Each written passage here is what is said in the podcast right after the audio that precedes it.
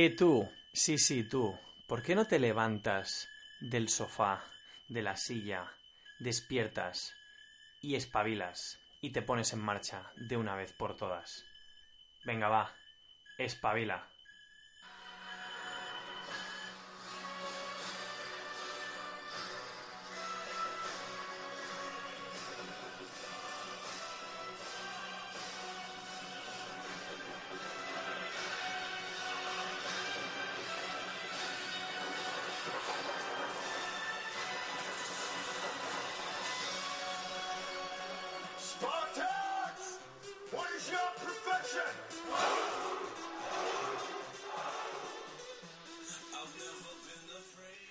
Buenas a todos, una semana más y bienvenidos al podcast de Mejor Reto, el podcast en el que analizamos libros, películas, documentales, charlas y muchas otras cosas. Soy Paul Franquesa y hoy vamos a hablar del libro Spartan Up, una guía para superar obstáculos y conseguir el rendimiento óptimo en la vida. Un libro de 2014 con 190 páginas repartidas en 10 capítulos de puro valor.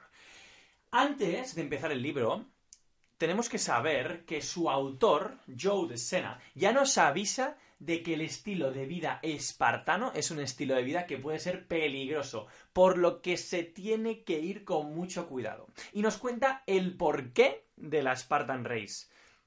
¿Por qué? Porque desafiarte a conseguir más de lo que sabes que puedes conseguir es algo que te puede ayudar a ti mismo a demostrarte de lo que eres capaz, creando lo que luego veremos un poquito con más detalle, un nuevo punto de referencia, un punto que te muestra las posibilidades que ni siquiera tú sabías que existían. Interesante, ¿verdad? También debes saber que estoy sorteando un ejemplar de este libro. ¿Qué tienes que hacer para participar en este sorteo? Muy sencillo. Lo único que tienes que hacer es suscribirte al podcast, dejar una reseña y luego, una vez lo hayas hecho, me envías un pantallazo por redes sociales, a través de mi móvil si lo tienes, o eh, a través del correo, y entrarás a formar parte de este, de este sorteo para conseguir un libro del un ejemplar del libro Spartan Up. Tienes hasta el 15 de diciembre para participar. Este libro lo he, decidido separar en cinco mini episodios de dos capítulos eh, de los que tiene el libro para poder compartir todos los mensajes que este libro tiene, porque tenéis que saber que tiene una cantidad espectacular de mensajes interesantes. Hay muchos y todos son muy inspiradores, por lo que he considerado que esta es la mejor forma de hacerlo. A lo largo de la serie iré compartiendo también cómo yo he puesto en práctica cada uno de estos mensajes, así como mi experiencia corriendo la Spartan Race. Sí, sí, sí, sí. Yo he corrido la Spartan Race el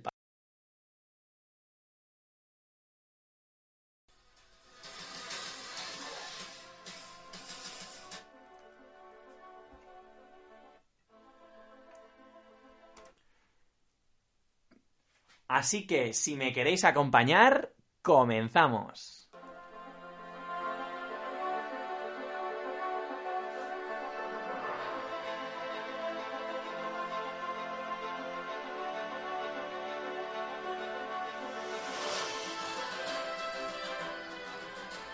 Empezamos resolviendo las cinco grandes incógnitas sobre la Spartan Race. Primero de todo, esto ya lo hemos comentado, el por qué.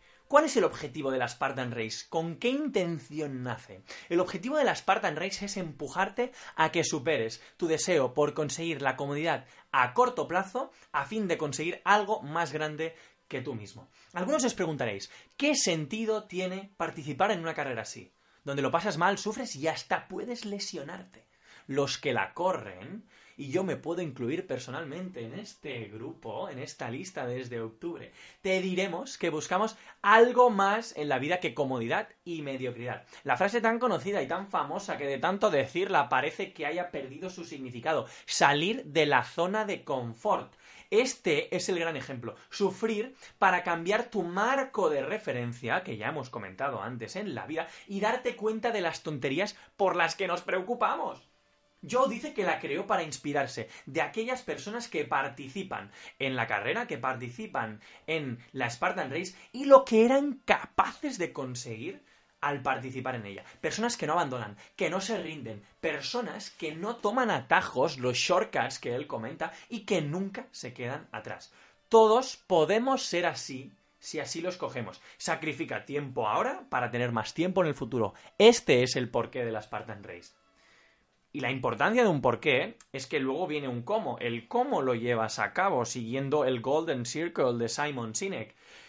Todo empezó cuando eh, Joe DeSena montó su negocio de eh, limpieza de piscinas eh, al principio de todo cuando era un adolescente y eso le permitió ganar dinero e incluso eh, llegar a vender este negocio por medio millón de dólares a los 24 años. Se fue a Wall Street, que era su sueño en ese momento, y estuvo trabajando 15 años en Wall Street. Allí se dio cuenta de que necesitaba algo más, que mm, necesitaba algo más de la vida y decidió pues empezar a hacer deporte. Esto luego entraremos más al detalle. El hecho es que construyó un evento como la Spartan Race y a través del boca a oreja de los participantes a nuevos posibles participantes más el valor de crear una comunidad con esta filosofía de vida que ahora veremos, ha conseguido llegar a este negocio multimillonario que ha construido Joe de Sena. Porque, ¿qué es la filosofía espartana? ¿Qué significa ser un espartano?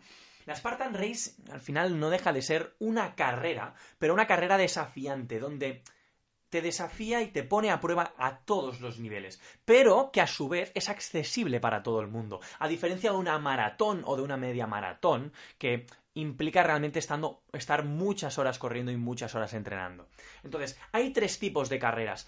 Todos los tres tipos los veréis más en detalle para que os hagáis una idea en el post de, de Mejor Reto tendréis que entrar en mejorreto.com en el apartado podcast y podréis encontrar toda la información que no os puedo transmitir aquí por el, por el podcast, pero que podréis visualizar eh, a través de la página. Y es que hay tres tipos de carreras dentro de la Spartan Race, o las tres más conocidas. Son la Spartan Sprint, que cualquier persona de nuestra sociedad hoy en día debería ser capaz de hacerla. Es una carrera de 5 kilómetros y 20 obstáculos. Luego tenemos para los que son un poquito más atrevidos, la Spartan Super, que es desafiante, eh, pero accesible para aquellos que están en forma y que practiquen otros deportes. Hablamos de 13 kilómetros y 25 obstáculos. Ojo que la cosa se complica.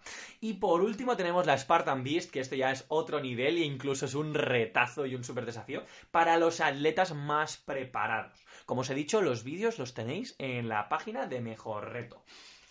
Spartan Up, el título del libro. ¿Qué significa Spartan Up? Significa deja de quejarte y hazlo. Es una actitud, una forma de vida que se resume con los desafíos me hacen más fuerte y el fracaso me hace trabajar incluso más duro. Spartan Up también significa decidir rápido y bien. Si esperas mucho, si te esperas mucho a decidir, lo pierdes. Así que si lo pierdes es mejor perderlo rápido. Hay un vídeo también en, la, en el blog en el que encontrarás un poquito más eh, un significado un poquito más profundo que Joe de Sena comparte con nosotros y que probablemente te interese si quieres profundizar más en el tema. He hablado mucho de Joe de Sena. ¿Quién es Joe de Sena? Joe de Sena es el fundador de la Spartan Race, un americano nacido en Queens, Nueva York, fundador de la Spartan Race, un negocio que, como ahora sabéis, es un negocio multimillonario y que tiene ese detalle que es un estilo de vida. El ser espartano, el correr la Spartan Race es un estilo de vida. Si queréis conocer un poquito más sobre, sobre Joe de Sena, os invito a que entréis en YouTube y que pongáis eh, su nombre allí y que busquéis, porque realmente es espectacular el estilo de vida que tiene este hombre y cómo lo, cómo lo, lo vive. ¿Y cuándo? ¿Cuándo nace la Spartan Race? ¿no? La Spartan Race tiene una antecesora que es la Death Race, que, que nació un poco para, para dar, eh, para de alguna forma cubrir las necesidades que diferentes personas tenían con respecto a ponerse retos y desafiarse a sí mismos, ¿no?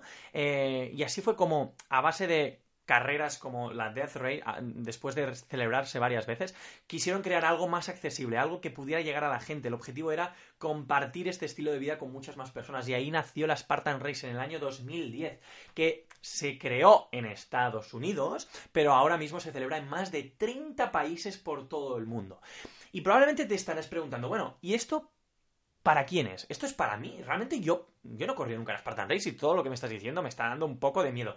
¿Podría yo participar en una Spartan Race? Un Spartan Race es para aquellos que buscan marcar la diferencia en sus vidas, ojo, y en las de los demás. Joe dice que en la sociedad de hoy hay dos tipos de personas. Un 99% que busca el caminito fácil y otro 1%, el 1% restante, que tiene la capacidad de retrasar su gratificación es decir, llevarla al futuro y cambiar constantemente sus marcos de referencia. Estar en un grupo u otro depende única y exclusivamente de las decisiones que tomes en cada momento. Así que, si me quieres acompañar, vamos con el capítulo número uno.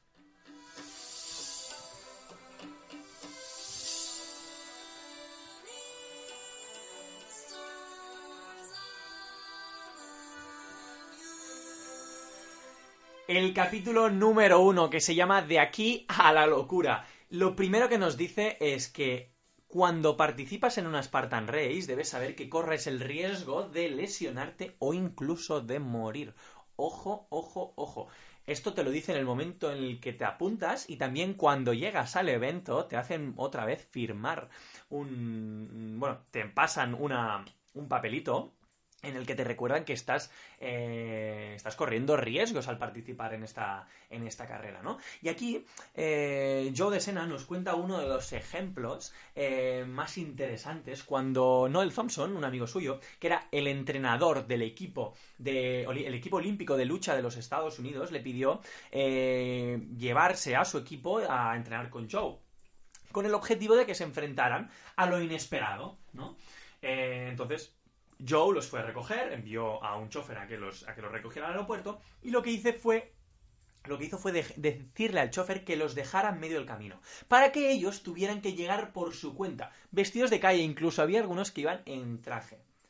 Hablamos de, cuando hablamos del equipo olímpico de lucha de los Estados Unidos, hablamos de un equipo que ha sido guiado toda la vida por entrenadores. Necesitaba ver, de alguna forma, cómo eran capaces de reaccionar ante situaciones estresantes. Demostrar que no solo eran atletas olímpicos, sino campeones. Como te puedes imaginar y como nos hubiese pasado a cualquiera de nosotros, a ellos no les gustó y no estaban felices, como te puedes imaginar, cuando se encontraron que estaban en medio de la nada y que tenían que caminar hasta llegar a la casa de Joe de Sena. No le veían ningún sentido, ¿no?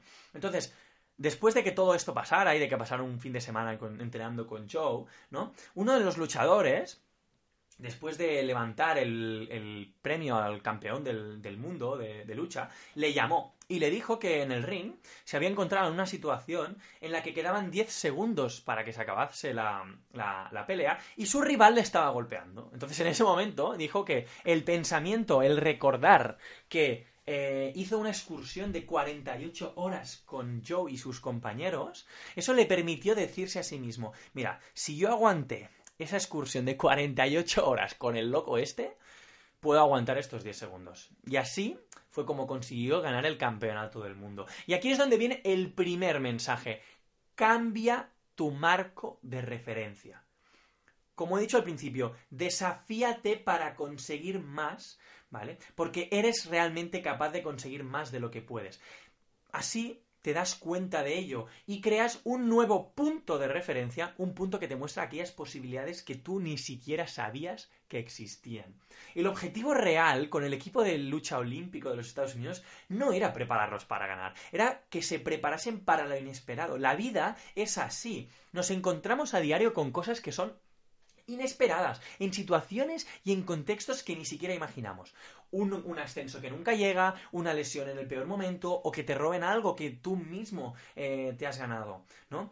Aquí habla sobre un mecanismo que se llama el Fight or Flight eh, Mechanism, que nos hemos acostumbrado a que nos salte muy pronto. Este mecanismo es el mecanismo que nos debería saltar cuando una persona nos persigue con una pistola o cuando alguien nos quiere robar, pero no debería saltar en situaciones como por ejemplo cuando se te quema el desayuno, ¿no? La mejor manera de convencer a alguien de que encontrarte un atasco no es merecedor de una situación estresante es enseñándole al cuerpo qué es realmente una situación estresante de verdad.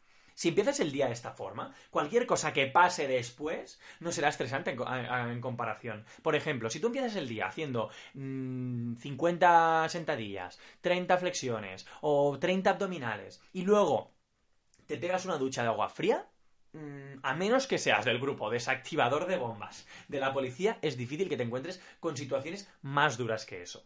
Y aquí es donde se construye lo que Joe habla como la inmunidad a los obstáculos, esa habilidad para superar obstáculos sin necesidad de estresarse. Y aquí nos pone varios ejemplos, muy interesantes todos ellos. Primero de todo, los estoicos. Los estoicos cuyo mayor obstáculo es la cobardía, entrenando para aceptar todo aquello que no pueden cambiar y tener el coraje para afrontar cualquier obstáculo, eliminando así el miedo a morir. Luego tenemos los monjes tibetanos. Ojo, su mayor obstáculo es la falta de control sobre su mente. Se pasaban el día pintando mandalas en la arena para luego borrarlas como si no las hubieran hecho. La clave para ellos era darse cuenta que el resultado, o sea, que el, beneficio o el valor no está en el resultado, sino está en el camino y en el proceso que sigues hasta él, ¿no? Y eso es lo que les permite practicar el foco, el control y la constancia. Luego tenemos los alumnos de Kung Fu, cuyo mayor obstáculo es la fatiga, el cansancio. No hay ningún hito productivo, no hay nada que logres que sea productivo. Lo que conseguirá el alumno es dejar de ver algunas tareas desafiantes como realmente lo son, sino las verá como realmente, como verdaderos retos, ¿no?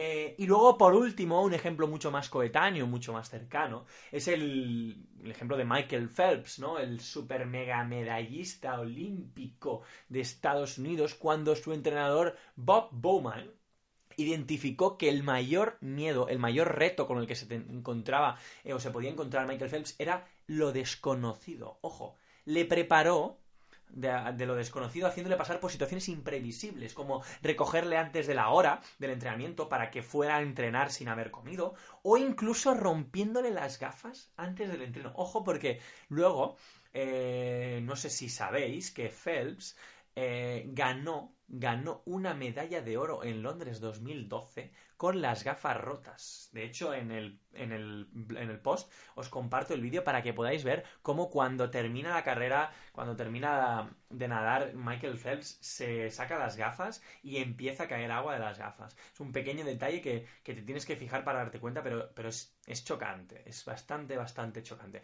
Y con esto lo que te quiero decir es que no importa el sueño que tengas en la vida, habrá obstáculos en tu camino, my friend. Se, puede, se te puede morir un familiar, nos puede eh, traicionar un amigo, podemos perder dinero, lo podemos dejar con nuestra pareja. Shit happens. Pero al final, y aquí ya lo, enlace co- lo enlazo con el siguiente eh, capítulo, debemos combatir estos obstáculos. Y el capítulo número 2 habla precisamente de combatir al mayor obstáculo que tenemos, que no es otro que la fuerza de voluntad.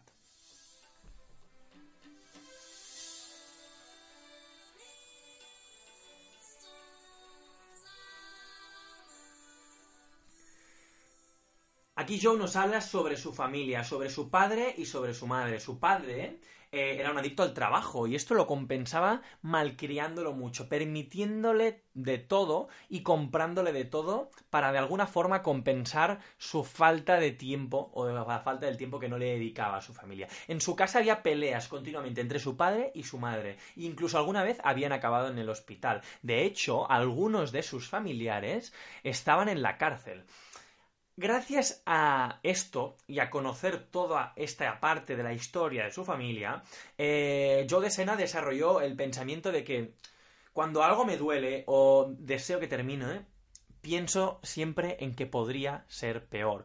Probad de utilizar este pensamiento porque es posible que en algún momento os pueda servir, ¿no? No para quedaros mm, tal y como estáis y para no cambiar, sino para decir, bueno, mm, al final podría ser peor, y es que es así, ¿no? Mm, Joe tenía un padre que estaba centrado en los negocios, su madre que estaba centrada en el bienestar. De hecho, estuvo. eh, fue, era seguidora de Swami Bua, que es uno de los hombres que igual le conocéis porque es uno de los hombres más viejos de la historia, ¿no? Se dice que llegó hasta los 115 años, ¿no? Al final sus padres se acabaron divorciando, ¿no? Y aquí comenta que cuando convives con los problemas, cuando forman parte de tu día a día, cualquier otro avance que hagas en tu vida son buenas noticias en comparación, ¿no? Y esto le permitió o le hizo apreciar todas aquellas cosas buenas a las que estaba acostumbrado, porque su padre, de todo el dinero que tenía, se arruinó, se arruinó, eh, hubo una crisis a nivel inmobiliario y a ellos les pilló de pleno, ¿no? Entonces, aquellas cosas a las que él se había acostumbrado o de las que estaba aburrido de pequeño, luego podía dar las gracias de todo a todo ello, ¿no? Y aquí es un poco cuando él dice que a los corredores de la Spartan Race se les entrena, se les enseña y se les machaca en el buen sentido para que aprecien aquello que tienen y se vuelvan mejores personas. Veranos trabajando. O sea, Joe de Sena se pasaba los veranos trabajando para poder pagarse la universidad. Trabajó incluso para una familia mafiosa sin saberlo durante 12 años con el negocio de las piscinas, ¿no? Aquí fue donde desarrolló eh, la mentalidad de prepararse para cualquier cosa que quiera hacer. Es decir, él se preparaba durante el verano para estar a la altura cuando empezara la universidad. No quería llegar a la universidad y tener que empezar a prepararse, sino que se preparaba antes. Él incluso fue cuando, cuando entró en Wall Street, cuando se dio cuenta de que, eh, pues bueno, seguía llevando un estilo de vida eh, de comer bien, de... Bueno, él cuando hacía, trabajaba con las piscinas, era una persona que se movía y tenía una vida bastante activa, pero en Wall Street, pues es una vida, aunque es, es estresante, pues sueles estar más tiempo sentado, ¿no? Y ahí fue cuando ganó unos kilos, ¿no?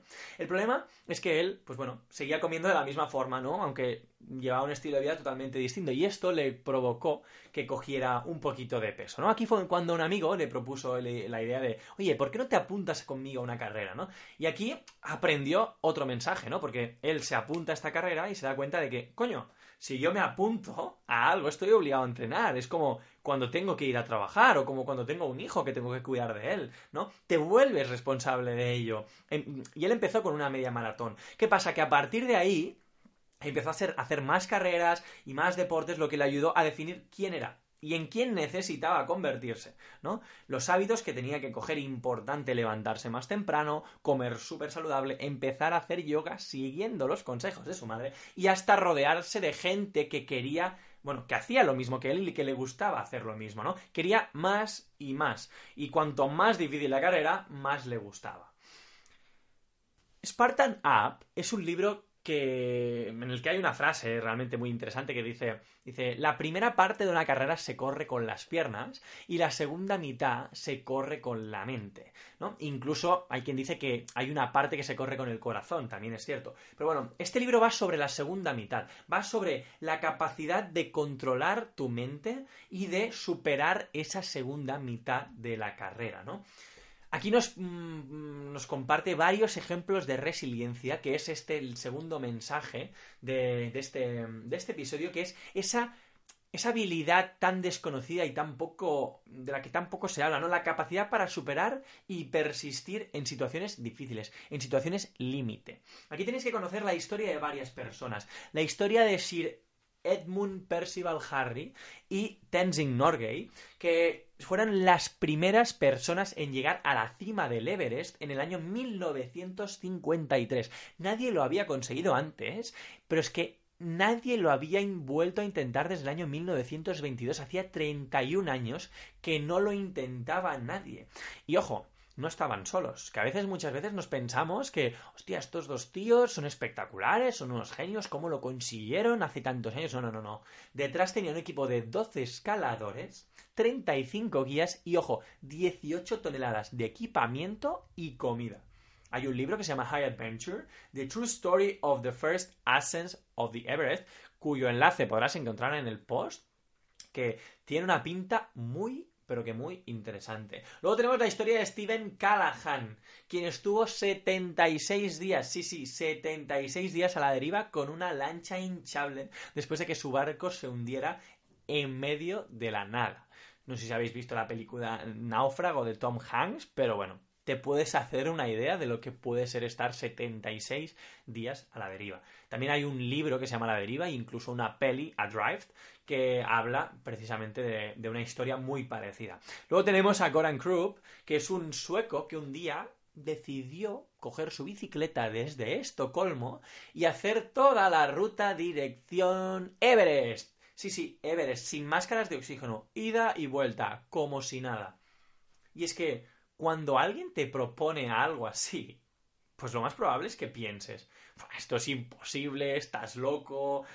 No, no, no es imposible. Es decir, ellos lo consiguieron. Es difícil, obvio que es difícil, muy difícil de hecho, pero es posible en las circunstancias adecuadas. Porque cuando existe la voluntad, existe la forma. Cuando tienes el por qué, el cómo aparece solo. Piensa en cómo puedes poner esto en práctica en tu vida y en qué paralelismos puedes encontrar. Porque si pensamos, por ejemplo, también en la expedición de Lewis and Clark, que estuvieron años, dos años de ruta estuvieron Lewis and Clark eh, para descubrir 200 plantas, más de 70 tribus, incluso gracias a ellos se construyeron o se escribieron más de 140 mapas, ¿no? Al final, para unos, es decir, si tú a cualquiera de ellos les dices, oye, que te vas a encontrar en un atasco, oye, que se te va a quemar el desayuno, oye, una ducha de agua fría, dirán, ¿qué coño? O sea, Mm, para mí esto no es nada. Es que todo es relativo, depende de nuestro marco de referencia.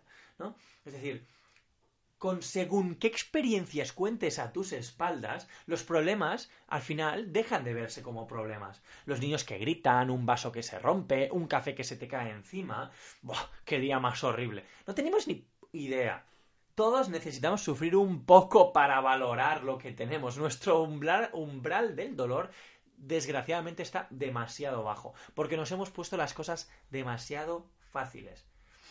El último ejemplo es de Ernest Shackleton, el que Joe dice que si hubiera un patrón de la Spartan Race sería el señor Shackleton. Intentó dos veces llegar al Polo Sur, pero ¿sabéis qué pasó? Que no lo consiguió. ¿Y qué pasa? Que de los segundos normalmente no se suele acordar nadie. Todos recordamos al primero, ¿no? Todos recordamos a Neil Armstrong, que fue el que subió a la luna el primero, pero ¿alguien se acuerda del segundo? Igual recordaréis a Yuri Gagarin, ¿no? El, primero en subir de la, de la Unión Soviética, pero nadie se, nadie se acuerda del segundo, del tercero, nadie, ¿no? Ernest Shackleton y su expedición estuvieron 10 meses, señores, 10 meses sobreviviendo como pudieron porque su barco se quedó atrapado en el hielo en busca del Polo Sur. Y pues bueno, aquí a los animalistas os diría que os tapaseis los oídos porque tenéis que saber que hasta que hasta tuvieron que matar a los perros para poder sobrevivir y no morirse de hambre. ¿Y sabéis lo que pasó? que ninguno de ellos, ni Sir Edmund, ni Stephen Callahan, ni Goran Krupp, ni Ernest Shackleton, ni Lewis and Clark, ninguno tuvo elección. Ninguno. Es decir, no tenían opción, tenían que seguir, tenían que seguir empujando, ¿no? Y las personas, lo que nos pasa es que nos encontramos cometiendo siempre los mismos errores, cada dos por tres, porque seguimos dándole vueltas a cosas que no podemos controlar.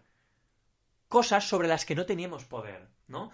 Y aquí os quiero compartir ya para, acabar el, el, episodio de hoy, la primera lección espartana. La primera lección espartana va sobre una historia de un, de un, de un rey que decidió poner una piedra en su en el camino que llevaba que, que unía el pueblo con el con el palacio no con el castillo. Y eh, pues bueno a este rey lo venían a visitar pues mercaderes, eh, eh, gente, gente de la corte y bueno, todo el mundo se encontraba con esta piedra y lo primero que hacía era decirle al rey, ah, es que esto no puede ser, porque claro, ¿cómo puede ser que un rey como tú permita tener estas piedras en el camino? Deberías mantenerlo limpio, pero nadie hacía nada para quitar esa piedra, ¿no? Entonces es como, es impactante que, que nadie haga nada, ¿no? Para, para quitarle y el rey estaba escondido viendo a ver cómo actuaba la gente hasta que un, un mercader de, hortalizas, decidió eh, pues, que quería quitar la piedra. Porque, pues bueno, él iba con su carro, tenía que pasar con el carro y para poder pasar necesitaba quitar esta piedra, ¿no? Una piedra grande, gigante, enorme, ¿no? Entonces lo que hizo fue esforzarse, empujar, empujar, empujar y después de sudar y sudar y sudar, pues consiguió retirar la piedra, ¿no? Volvió a coger su, carruaje, bueno, el carro donde llevaba todas las hortalizas, y al pasar por encima de donde estaba la piedra se dio cuenta de que había un pequeño monedero que al abrirlo se dio cuenta de que había, había estaba lleno de monedas de oro y un mensaje, un mensaje del rey que ponía este monedero es para aquella persona que eh, mueva la piedra.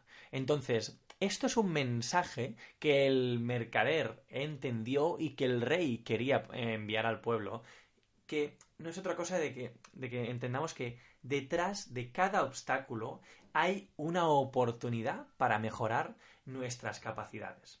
Así que con esta historia acabamos el primer episodio de esta serie de cinco episodios y quiero recordaros los dos grandes mensajes del episodio de hoy que te puedes llevar a casa y sobre los que puedes reflexionar. Primero de todo, tu marco de referencia, que es lo que separa lo normal de lo excepcional. Si tratas de hacer cosas excepcionales en situaciones normales, serás capaz de superar con total normalidad las situaciones excepcionales con las que te encuentres. Y aquí te reto a que empieces el día con algo de deporte, haciendo sentadillas, haciendo abdominales, flexiones, saliendo a correr, y luego que te pegues una ducha de agua fría. 10, 20, 30 segundos. No hace falta que estés todo el rato con el agua fría y sobre todo ahora que hace bastante frío por la mañana. Verás cómo te sientes luego. De veras, pruébalo y compárteme tu experiencia, por favor. Y luego, el segundo mensaje, la resiliencia, esa capacidad tan desconocida para superarnos a nosotros mismos y persistir en las situaciones más complicadas. Te reto a que pienses en qué áreas de tu vida estás aflojando un poco el pistón y pregúntate por qué. ¿Es eso lo que quieres? Practica la resiliencia y persiste en aquello que te cueste a base de empujar y empujar. Semana que viene hablaremos de gratificación instantánea, algo que tenemos muy presente en nuestro día a día y que muchas veces no nos damos cuenta de que está ahí. Y luego también entraremos un poquito más al detalle en el tema del marco de las referencias. Así que estad atentos y hasta la semana que viene.